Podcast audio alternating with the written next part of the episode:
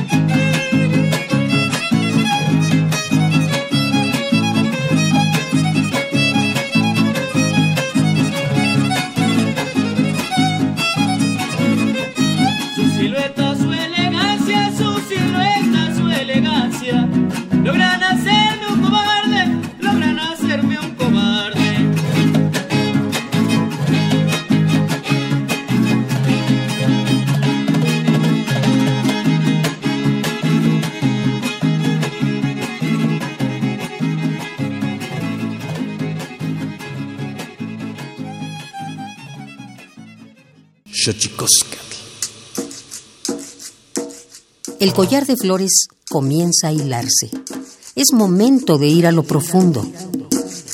Radio UNAM presenta Xochicóscatl, collar de flores, con Mardonio Carballo. Hacemos revista del México profundo.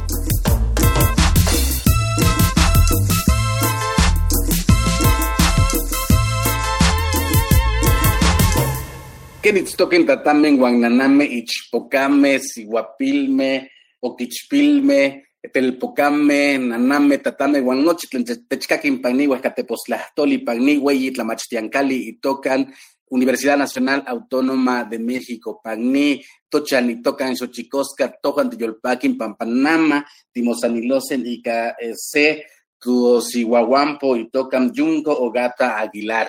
¿Cómo están, señoras y señores, niños, niñas, jóvenes y jóvenes y todos los que nos escuchan en este maravilloso invento que es la radio, la radio de la Universidad Nacional Autónoma de México? Muy contentos que en esta casa llamada Xochicoscal podamos hoy conversar con una amiga, Yunco Ogata Aguilar, bajo la premisa de quién es uno, de dónde es uno.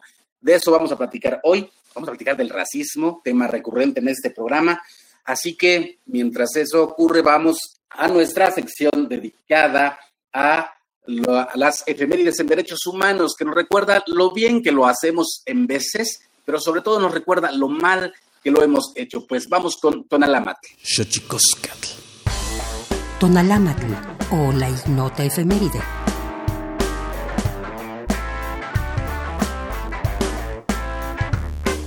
...29 de marzo de 2006... Charles Taylor, expresidente de Liberia, es arrestado en Nigeria y deportado a Sierra Leona para ser juzgado ante un tribunal especial de la ONU por su responsabilidad en el conflicto armado de este país, además de ser acusado de crímenes contra la humanidad como violaciones, mutilaciones, esclavismo y asesinatos. Actualmente cumple una condena de 50 años y es el primer jefe de Estado condenado por un tribunal internacional desde los juicios de Nuremberg, celebrados después de la Segunda Guerra Mundial. 30 de marzo de 1554. En Sevilla, España, es consagrado como obispo de Chiapas Fray Bartolomé de las Casas, conocido también como apóstol de los indios, gracias a su incansable lucha por los derechos indígenas. 31 de marzo de 1927. En Arizona, Estados Unidos, nace César Chávez, campesino y activista de origen mexicano, reconocido por su labor en favor de los derechos civiles para los trabajadores del campo en el país norteamericano. Primero de abril de 1940, nace en Kenia Wangari Maathai, destacada política y ecologista reconocida por ser la primera mujer africana en obtener el Premio Nobel de la Paz en 2004 y por ser también la primera mujer de África Oriental y Central en obtener un doctorado, esto por la Universidad de Nairobi en 1971. 2 de abril de 2008, Día Mundial del Autismo proclamado por la ONU para crear conciencia en las sociedades acerca de la necesidad de mejorar la vida de los niños y adultos que sufren este trastorno, de modo que puedan ejercer sus derechos humanos básicos y participar plenamente en la vida de sus comunidades en igualdad de condiciones. 3 de abril de 1964, durante el Congreso por la Igualdad Racial en Cleveland, Ohio, el activista Malcolm X pronuncia su discurso El voto o la bala, donde hace un llamado enérgico a la comunidad afroamericana para luchar contra la opresión, la desigualdad, la violencia, la discriminación y la situación política y democrática padecida por dicho sector en Estados Unidos. 4 de abril de 1997. En Oviedo, España, el Consejo de Europa suscribe el Convenio para la Protección de los Derechos Humanos y Biomedicina, con el objetivo de impedir el abuso del desarrollo tecnológico en lo que concierne a la biomedicina y sirviendo de base para el desarrollo de la bioética en Europa, a fin de mantener el respeto a la dignidad y los derechos humanos en este ámbito.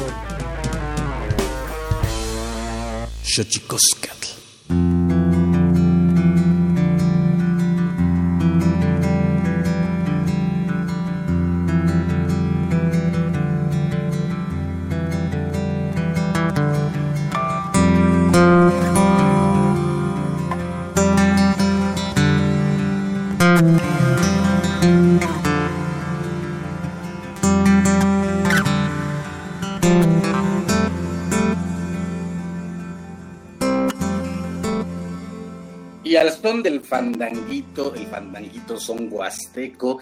Vamos a hablar eh, con Junco Ogata Aguilar eh, de Tuxpan, Veracruz, pero con estancias en Estados Unidos, que se define como afro. Y yo quisiera darle la bienvenida a Junco Ogata Aguilar. Primero, ¿cómo estás? Y antes que nada, eh, mandarte un abrazo esperando que todos tus seres queridos estén bien. ¿Cómo estás, Junco? Hola, ¿qué tal, eh, Mardonio? Muchísimas gracias por, por la invitación. Estoy muy contenta de estar aquí conversando contigo, eh, además en calidad de, paisanos de, Veracruz, además. Y pues bien, afortunadamente aquí, pues yo de hecho estoy en Veracruz, estoy en Jalapa, donde viven mis papás, y, pues aquí pasando el encierro, rotándome con ellos, entonces estoy, estoy bastante bien y, te mando un cariñoso saludo desde acá. Aprovechando, aprovechando, mandamos también abrazos a toda la gente que nos escucha, que tiene algún familiar enfermo, a toda la gente que tiene eh, penosamente un familiar eh, muerto en estos tiempos tan terribles, tan asiagos, tan inesperados.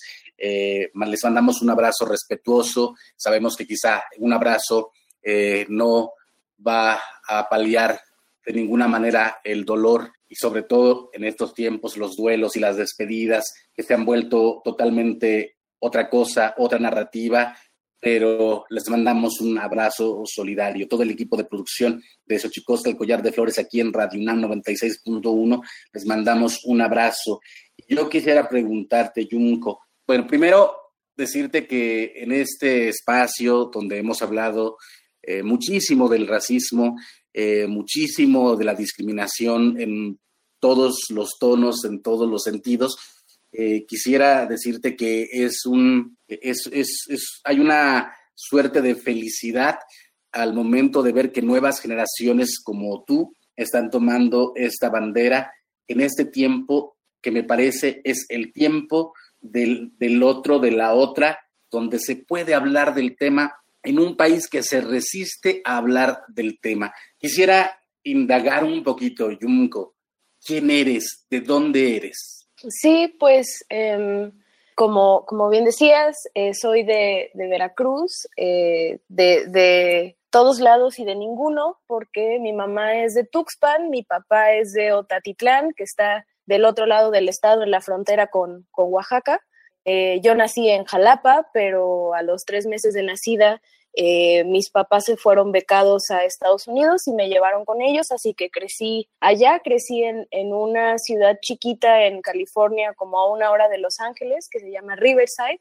Y pues allá crecí, aunque no me dejaban eh, hablar inglés en la casa para que hablara bien español, pues crecí, digamos, en un espacio y con una mentalidad hasta cierto grado, muy estadounidense, ¿no?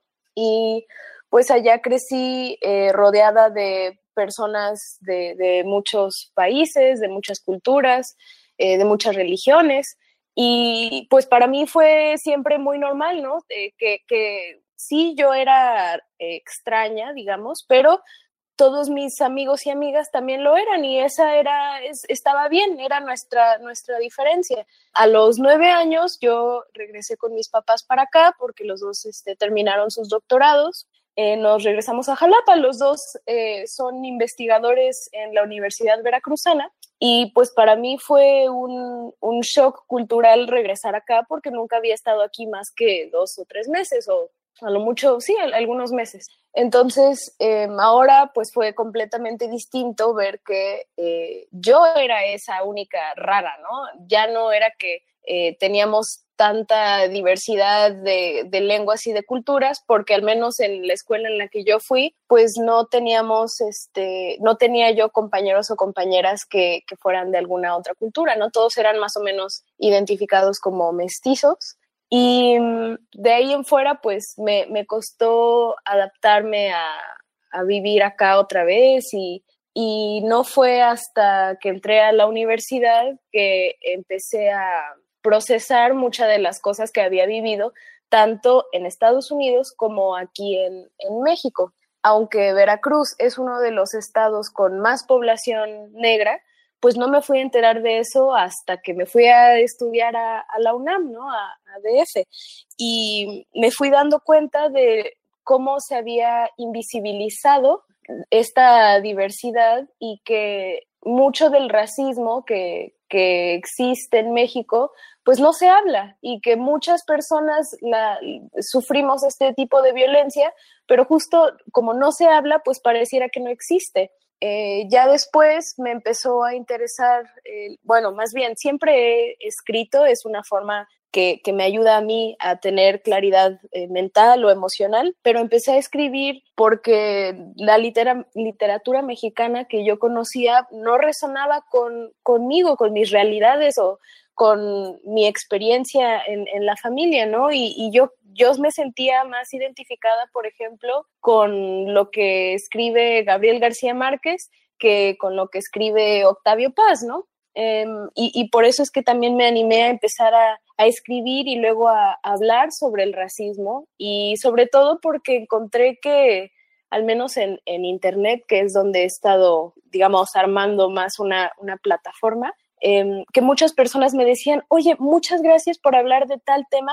La verdad es que me, había, me ha pasado, pero no sabía que eso también era racismo, ¿no? O no sabía que eso también era violencia o no sabía que eso está mal, que, yo puedo decir algo al respecto. Pensé que era yo. Entonces, en, ese sentido, pues ha sido para mí una, una labor muy eh, importante porque me ha hecho eh, sentir que estoy ayudando a, otras personas a, resistir y a poder nombrar que, pareciera algo muy eh, que ya está dado, pero no lo es. Incluso el saber a qué nos estamos enfrentando ya es parte de la lucha. Pensar eh, en un país como este, eh, donde dices la invisibilización se ha dado también eh, a la par de la construcción de una supuesta identidad mexicana, que se reduce a una palabra, el ser mestizo. ¿Qué opinas, Junco? Sí, pues em, el criterio de, de la nación, el nuevo Estado-nación que nació en México después de la independencia para crear un, país, porque también tenemos la idea de que, ah, sí, la independencia ya éramos México, ¿no? Y, no es así, era, fue mucho más complicado y pues estamos de acuerdo en que una persona de Sonora no tiene nada que ver con una persona, pues de aquí de Veracruz, que no tiene nada que ver con una persona de Chiapas.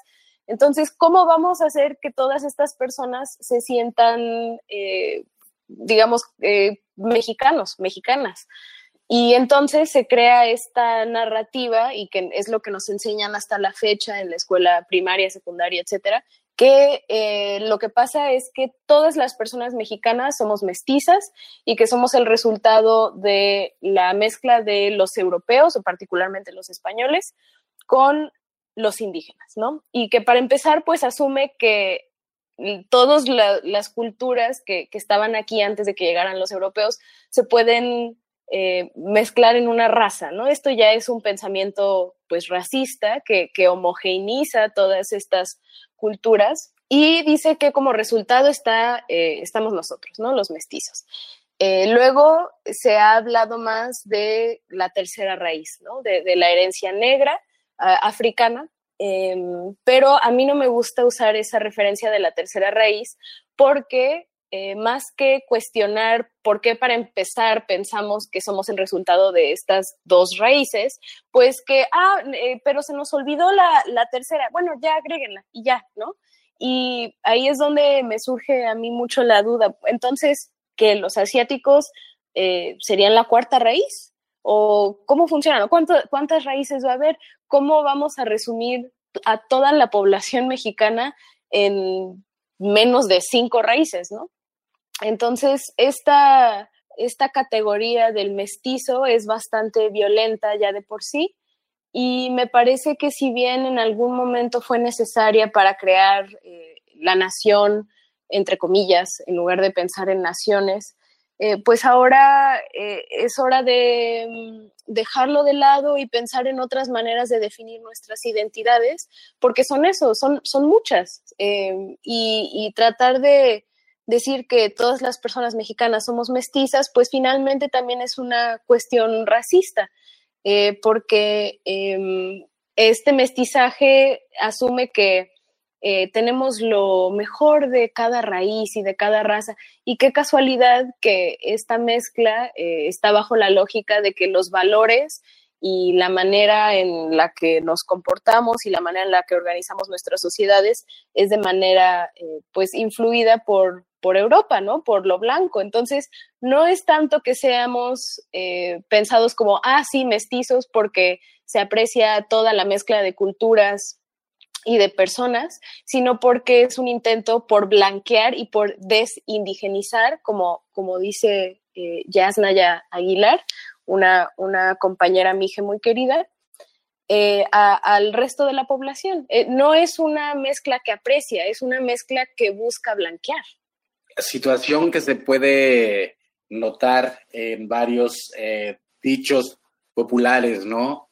Mejorar la raza, ¿no? Sí, sí, sí, claro. Y eso es lo más eh, fuerte, que eh, si bien no lo tenemos consciente, es decir, que el mestizaje sea un intento por blanquear a toda la población, están todas estas eh, ideas o frases, dichos populares que siguen manteniendo eh, esa lógica en, en, nuestra, pues en nuestra, nuestro imaginario colectivo.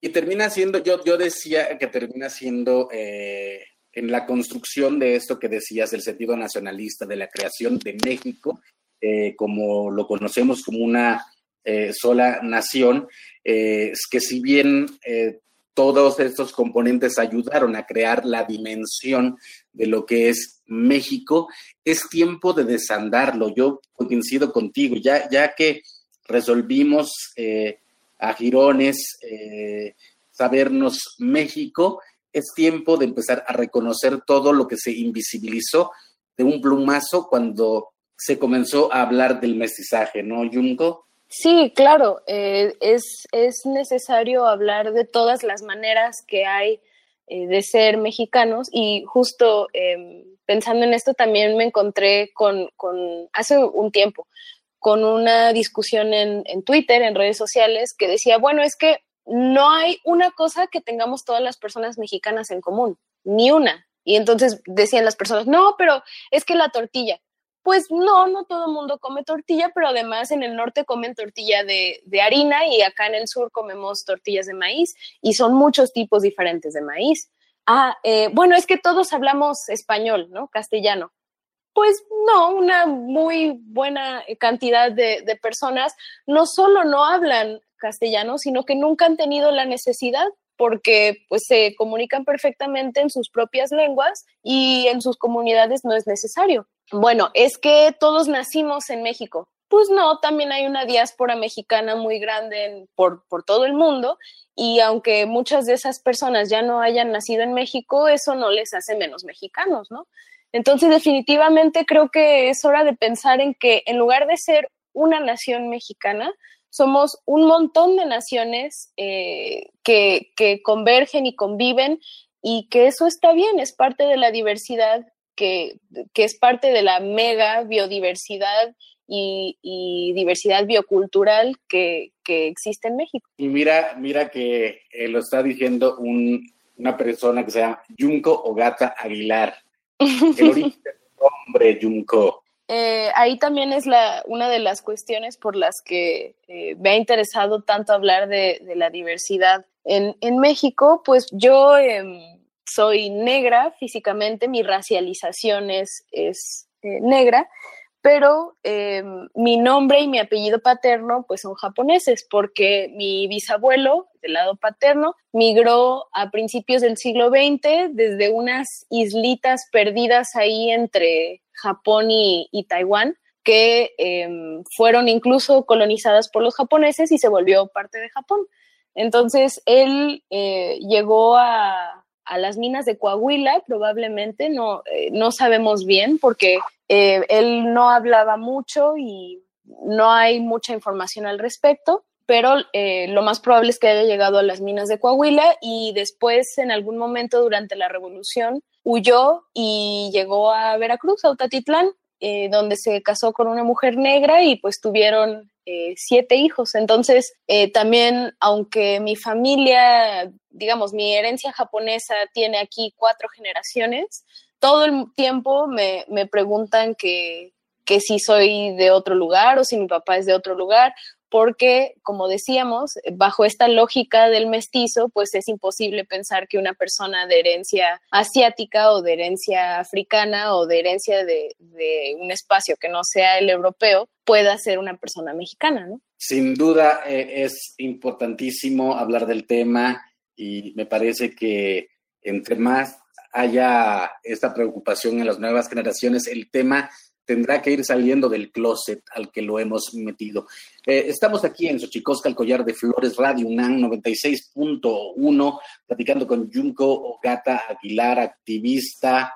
¿Cómo te defines? ¿Mujer afro, mujer negra? Para empezar, siempre tengo como esta contradicción con eh, activista, porque si bien me han nombrado de esa forma en muchos espacios, por el tipo de labor que yo hago, a mí me parece que, que sería más bien pues de divulgación o no sé, porque para mí el activismo tiene una dimensión, em, digamos, de articulación comunitaria que me parece que aún me falta a mí. Es decir, yo no estoy en algún colectivo o no hago eh, tantas labores así de, organización colectiva en un espacio en concreto, sino en un montón de, de espacios. Entonces, pues esa es como la primera, ¿no? Pensarme más como divulgadora o como, no sé.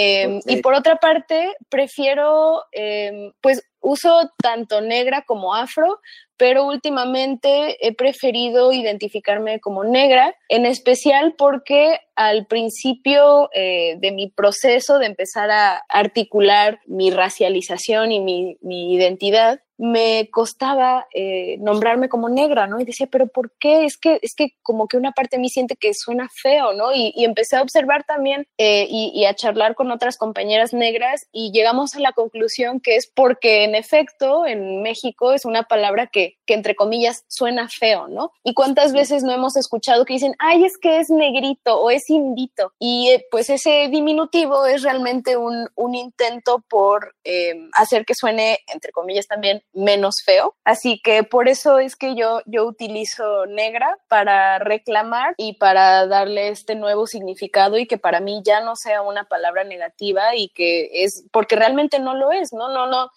no es una palabra inherentemente mala, pero nos han enseñado que lo es y este es un esfuerzo por reclamar y por cambiarle ese, esa connotación. Cosa que ha ocurrido en una parte del movimiento indígena que nos reconocemos indios. Justo la palabra que utilizaron para denostarnos es la palabra que utilizamos para la reivindicación. Esto, eh, esto ha ocurrido con el tiempo y me parece eh, importante que lo digas y yo te comparto también esto.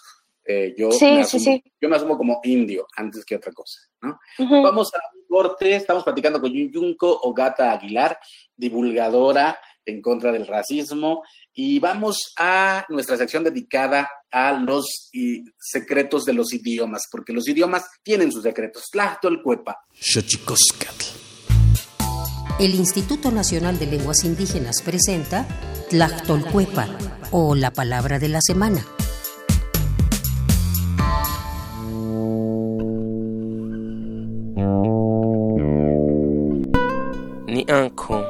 Es una expresión mazateca que se utiliza comúnmente para referirse a una de las prácticas de gran importancia que rodea a las comunidades, pensar. En los pueblos indígenas se reflexiona sobre las cosas que conviven en torno a las comunidades, las ideas y representaciones de la realidad que hay en su mente, sus problemáticas y forma de organización, relacionándolas unas con otras. El término es un verbo que proviene de la variante lingüística mazateca del noreste, que a su vez pertenece a la familia lingüística otomangue. De acuerdo con el Catálogo de Lenguas Indígenas Nacionales editado en 2008, la lengua mazateca se habla en los estados de Oaxaca, Veracruz y Puebla. Tiene 16 variantes lingüísticas y cuenta con cerca de 350.000 hablantes mayores de 3 años.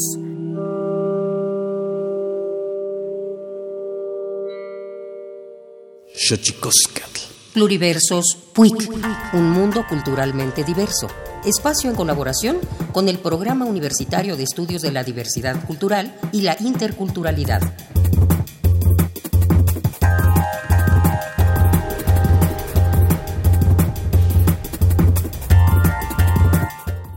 Sin lugar a dudas, las manifestaciones lingüísticas son manifestaciones culturales, pero no solo manifestaciones culturales, sino son posiciones políticas. Yasnaya Elena Aguilar es escritora, lingüista, traductora, investigadora y activista mije, pero sobre todo es una mujer valiente que ha defendido la diversidad lingüística en México y que señala que hablar una lengua indígena hoy en día es un acto político de resistencia en un contexto en el que el Estado mexicano durante muchas décadas ha tratado de eliminar eh, la existencia de las lenguas indígenas y aún con el cambio en un discurso multiculturalista esto no se ha implementado y no se ha reflejado en, la vitalidad de las lenguas, el hecho de hablarlo implica tomar una postura y eh, se vuelve un acto de resistencia, es decir, al Estado todo lo que has invertido, todas tus políticas, tus esfuerzos sistemáticos por eh, eliminar nuestras lenguas no están funcionando. Te sigo hablando en esa lengua que pretendías que desapareciera. La descolonización es un tema que los pueblos originarios actualmente reflexionan no solo para preservar su lengua, sino para reafirmarse como actores fundamentales de su devenir. Creo que hay toda una corriente antropológica y de pensamiento eh, que ha abogado eh, por la descolonización. Eh, sin embargo, a mí me gusta más bien hablar de estructuras de resistencia, porque eh, si bien es cierto que estamos insertos dentro de un orden colonial, los pueblos indígenas hemos sabido capturar muchas de esas estructuras, instrumentos como los legales para la defensa, ¿no? la defensa del territorio, eh, la defensa de la lengua, etcétera. Entonces, eh, yo creo que hay una reinterpretación para que se resista y se viva lo mejor posible en una circunstancia como las actuales. Es primordial que organismos e instituciones unan esfuerzos para impulsar la conservación y reproducción de las lenguas originarias. papel que la universidad no debe olvidar. Yo creo que ahí eh, sería una participación o una relación compleja. Por un lado, porque eh, son entes estatales, es decir, a, pesar de la autonomía, se financian con dinero público y muchas veces responden a las eh, necesidades de un Estado nacional o de la idea de un Estado nacional. En ese sentido, em, es, es compleja. Sin embargo, creo que, dado que también tiene una vocación crítica y de un análisis crítico de los fenómenos eh, de diverso tipo, entre ellos los fenómenos sociales, eh, puede ser una gran aliada y eh, escuchar, escuchar la diversidad de pensamientos, posturas y voces y también aprender para tratar de construir una ciudad un poco más compleja, abierta a este diálogo y que pueda ser aliada en frenar el lingüicidio de, eh, de, las lenguas indígenas y de este orden colonialista y racial, racializado hacia los, los pueblos indígenas. Preservar las lenguas de nuestro país y continente es conservar los testimonios vivientes de nuestra cultura.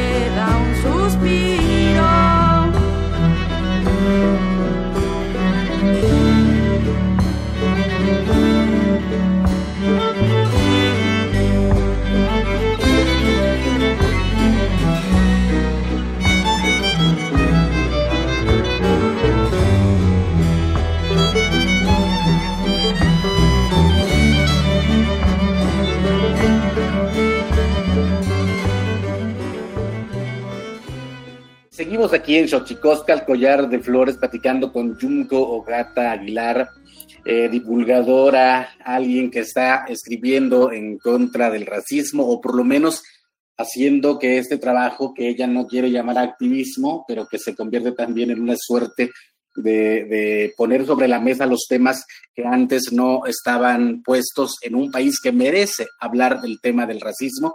Estamos platicando con Junco Ogata Aguilar, hemos platicado ya de varias cosas. Leía en tu artículo un, una cosa que me llamó mucho la atención. Haces una diferenciación muy interesante entre el racismo mexicano y el racismo estadounidense. ¿Por qué no nos platicas un poco de eso, Junco? Sí, claro, eh, con gusto. Eh, pues de lo que hablo un poco en ese artículo es una idea que eh, retomé en parte del historiador Ibram Kendi, que, que, tiene un libro titulado Cómo ser antirracista, donde él habla de dos formas de racismo. Eh, asimilacionista y segregacionista.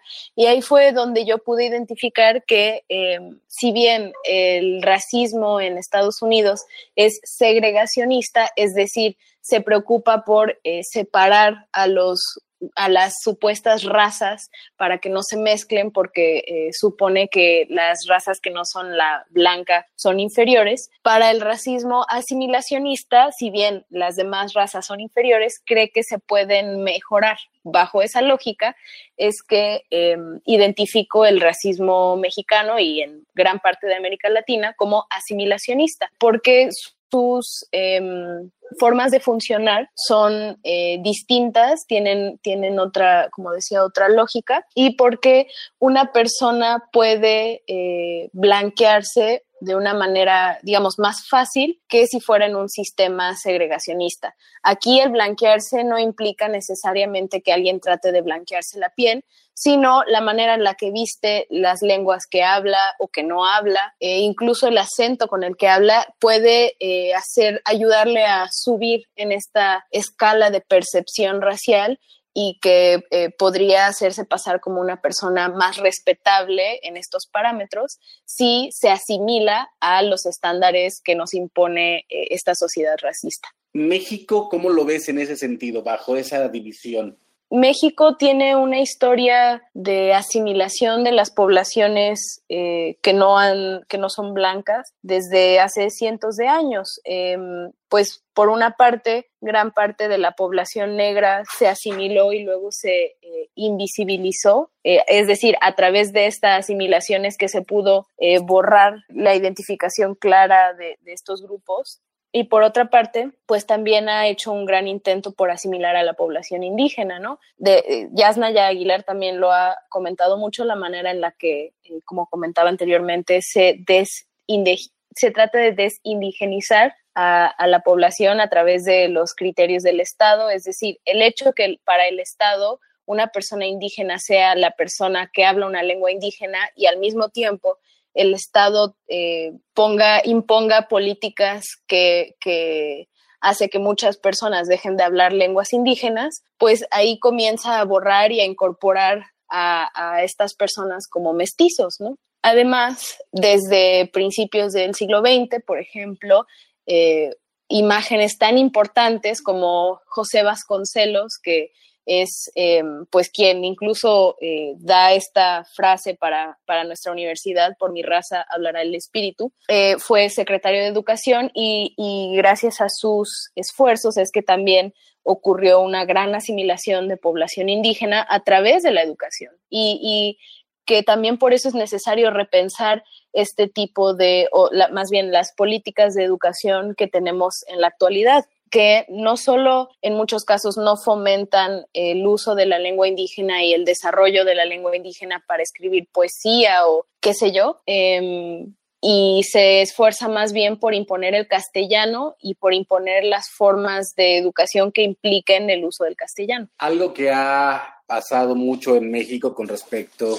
eh, a esto que estás eh, planteando, una consecuencia grave es eh, la pérdida de las lenguas eh, indígenas de nuestro país. Yo siempre pienso que uno de, las, uno de los adeudos más importantes que tiene eh, la nación mexicana hacia los pueblos indígenas es sin duda la educación en sus propias lenguas y eso eh, me parece que, es importante lo que estás apuntando, Junco Ogata Aguilar. quisiera también preguntar, ¿cómo se vive esta situación de considerarte una mujer afro, una mujer negra en la academia? Uy, pues es una, es una muy buena eh, pregunta. Pues es una cuestión bastante complicada porque pues la academia, las, las ciencias, todos estos espacios fueron creados por hombre, hombres blancos hace 200 años, poco menos, eh, y fueron pensados para que este tipo de personas, es decir, hombres blancos, eh, florecieran en estos espacios, ¿no? Y que además estudiaran a personas como yo como bichos bajo un microscopio, ¿no? No pensándonos como seres humanos que sencillamente son eh, personas diferentes o con culturas diferentes y más como objetos de museo incluso, ¿no? Entonces, eh, es un camino bastante complicado porque si bien por una parte ya me enfrento a ciertos tipos de violencia en la academia por ser mujer, pues estos como, digamos, es como una intersección porque también eh, me enfrento a, ciertas violencias por ser una mujer racializada, particularmente una mujer negra. Entonces, em, hay muchísimas personas eh, que, he visto que estudian a los pueblos negros en México que, por ejemplo, eh, desestiman lo que yo digo porque eh, es que yo no este, soy de tal región o porque yo no llevo 30 años este, estudiando estos pueblos, sin tomar en cuenta que yo soy parte de estos pueblos.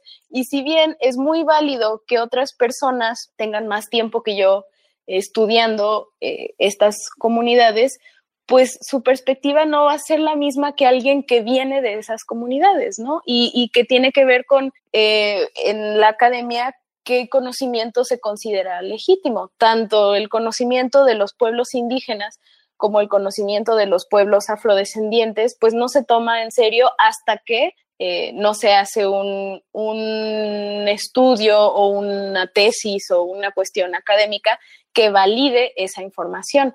Y, eso también es un, esfuerzo que yo estoy haciendo en, mi divulgación, no solamente basarme en eh, artículos o textos académicos para decir que una información es válida o que es legítima. Em, afortunadamente, desde la infancia, pues he tenido la oportunidad de ir con mis papás a, salidas de campo y más adelante de colaborar en algunos proyectos, por ejemplo, con personas mazatecas de la etnia mazateca. Y fue donde realmente aprendí que no necesitamos que, digamos, que X universidad valide eh, un estudio o una forma de conocimiento para, para tomarla en cuenta, ¿no? Y que es muy eh, desafortunado. Eh, tan solo en el ejemplo, con el ejemplo de las plantas medicinales, eh, pues muchas veces eh, las personas que se dedican a la medicina subestiman estas plantas y dicen, no, es que son charlatanerías, no, no, no, es que eh, van a hacer daño y no sé qué. Y luego viene alguna gran compañía farmacéutica, hace el estudio, se da cuenta que, que todas estas plantas funcionan para todas estas enfermedades, lo convierten en una pastilla y ya ahí sí es válido, ¿no? Entonces, Em, regresando a, tu pregunta, pues para empezar me he tenido que enfrentar a que, digamos, quieran invalidar las experiencias que yo comparto y, mi forma de interpretar la teoría, pues porque soy una joven de licenciatura, ¿no? Que ni siquiera me he titulado, entonces, ¿cómo voy a saber yo más que el doctor no sé qué o la doctora no sé cuánto? Y pues no, más bien hay que pensar que el conocimiento no es eh, una acumulación de títulos universitarios o X cantidad de, años estudiando un tema, sino eh, pues el esfuerzo que ponemos en, estos estudios, cómo nos atraviesan en nuestra persona estas cuestiones y tratar de, pensar el conocimiento desde la horizontalidad, desde algo que todas las personas podemos construir o co-construir. Sin duda, eh, es una carrera eh, difícil, esa contracorriente, porque si hay una deuda importante hacia los pueblos indígenas, eh, también la deuda hacia los pueblos afros que conforman la nación mexicana es todavía más grande, ¿no, Junco? Pues me parece que son, son dos contextos distintos, ya que si bien sí se ha reconocido a los pueblos indígenas como parte de, la nación mexicana, así en mayúsculas, pues se les ha violentado eh, a través del despojo de las tierras, como decía, la, estos intentos de asimilación, el intento de la eliminación de las lenguas y de sus culturas. Y por otra parte, de los pueblos negros, pues eh, la cuestión es que desde que nuestros ancestros y ancestras fueron secuestrados de, de sus comunidades en África y traídos al Nuevo Mundo, ya en esos momentos se comenzó a eliminar nuestras identidades y nuestras lenguas y nuestras culturas y entonces ni siquiera sabemos a qué etnia pertenecían nuestros ancestros, ¿no? De qué partes de África eran.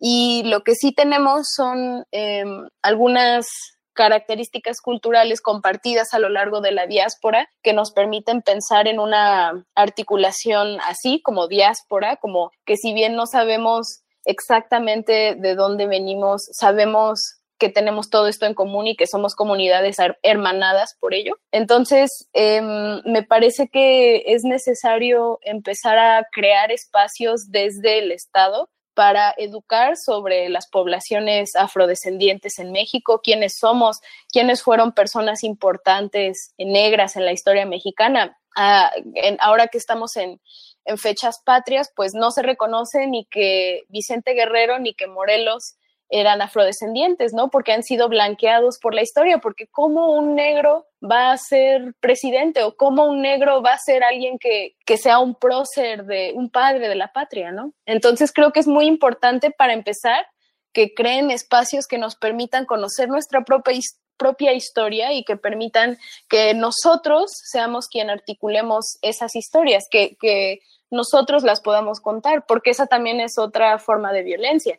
Sí, se hacen muchos estudios sobre, sobre población negra en México, pero ¿cuántos de esos investigadores e investigadoras son personas negras? ¿Por qué no nos dan incluso eh, ni el derecho a, nombrarnos, a, contar las historias de nuestras comunidades? Uy, pues es todavía un camino eh, bastante largo eh, el que caminar y el que ir creando para este México tan diverso, tan plural, para el entendimiento entre los distintos.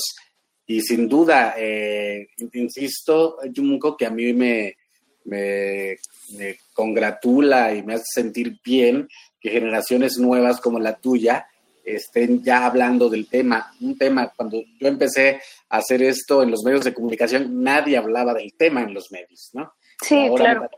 En esta democratización eh, o supuesta democratización que sin duda va abriendo espacios y caminos eh, desde la web o desde los espacios que se han ido abriendo a, base de insistencia, es, es eh, en verdad prometedor que haya generaciones nuevas como la tuya que estén hablando del tema. Junko, si, si la gente quisiera contactarse contigo, ¿dónde te sigue? ¿Tienes algún blog? ¿Tienes alguna página web? ¿Cómo podría la gente que nos escucha, si quisiera contactar contigo para este tema, eh, poder entrar en comunicación? Eh, donde estoy más activa y donde publico la mayoría de mis reflexiones y los artículos que, que publican en otros espacios es en, redes sociales. Estoy en eh, Twitter y en, en, YouTube y en Instagram como arroba latinamericana eh, latinoamericana con H al final. Eh, en YouTube es donde estoy haciendo revisiones sobre este libro de cómo ser antirracista, que como no ha sido publicado en español, pues me he tomado la tarea de hacer una revisión de cada capítulo y de, situarlo en el contexto mexicano. Entonces, pues para quienes gusten allá me pueden eh, seguir. Em, tengo las publicaciones que he hecho en un espacio que me permitió la Universidad Veracruzana sobre identidad y sobre migración japonesa Em, pueden buscar eh, así mi nombre, Junko Gata, eh, Migración Japonesa Veracruz en, Google y ahí, también sale. Y eh, pues si gusta alguien contactarme a mi correo, estoy como jumco96 arroba gmail.com. pero como decía, donde estoy más activa es en, en, en las redes sociales, en, Twitter sobre todo, y allá me pueden buscar como por mi nombre, Junko Gata o arroba latinoamericana con H al final. Junco, no me queda más que agradecerte, agradecer que nos hayas regalado estos minutos en estos tiempos.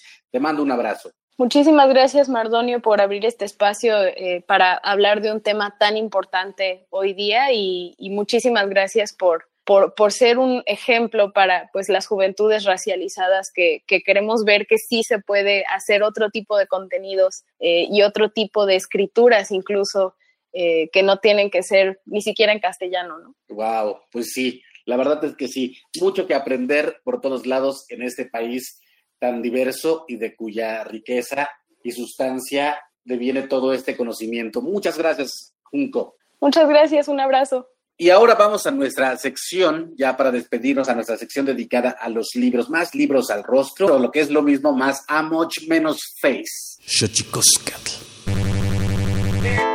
más libros al rostro, o lo que es lo mismo, más Amoch menos Face, espacio en colaboración con el Instituto Nacional de Antropología e Historia.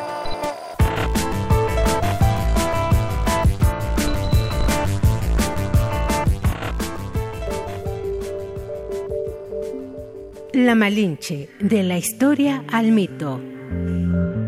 Malinali Tenepal, Malinche, Malitzin.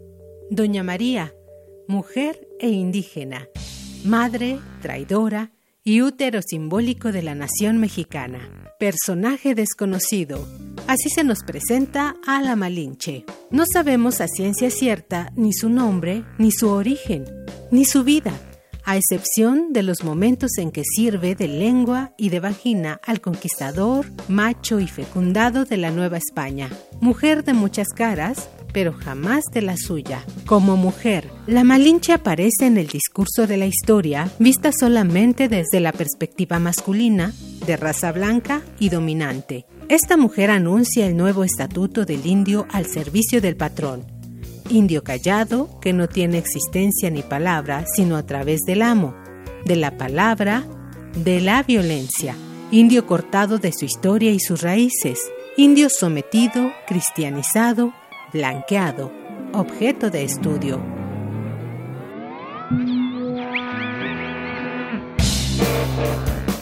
Conoce más sobre este personaje en el libro La Malinche, de la historia al mito, de Fernanda Núñez Becerra. Búscalo impreso en la página difusión.ina.gov.mx o en formato digital a través de Amazon, iBooks, Kobo y Playbooks.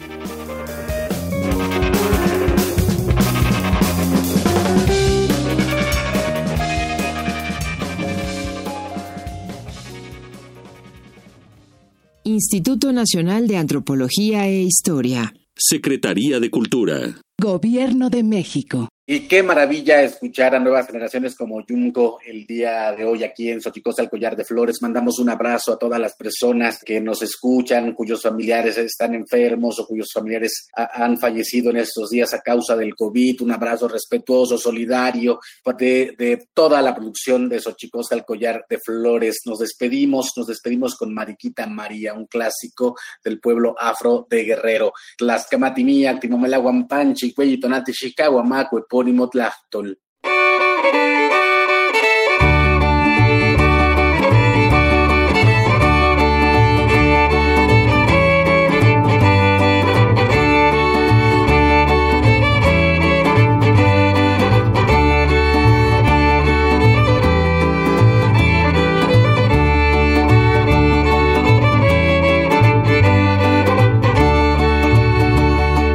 Mariquita María, del Carmen, Mariquita María, María del Carmen, préstame tu peineta, mira pues mi alma para peinarme, préstame tu peineta, mira pues mi alma para peinarme, a la tirananay, a la tirananay, préstame tu peineta, mira pues mi alma para peinarme.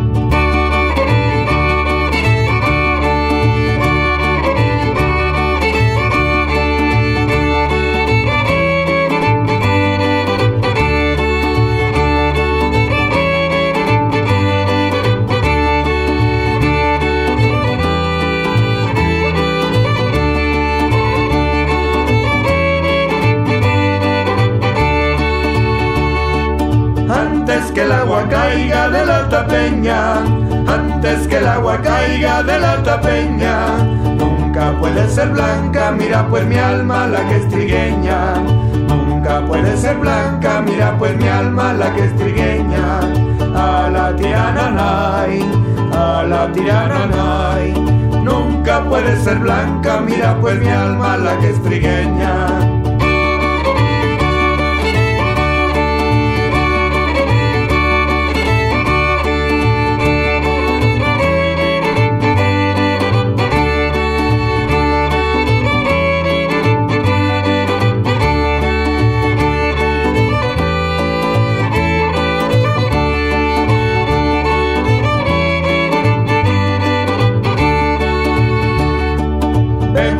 Ventanas a la calle son peligrosas, ventanas a la calle son peligrosas.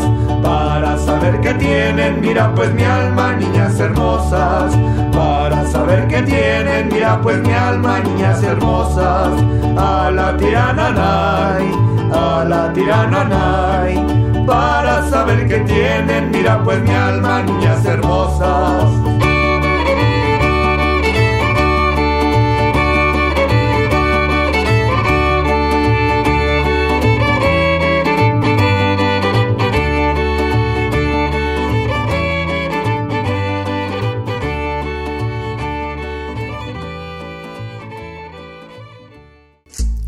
Fue Xochicóscatl, Collar de Flores, con Mardonio Carballo. Hacemos revista del México Profundo. Una producción de Radio UNAM. Experiencia sonora.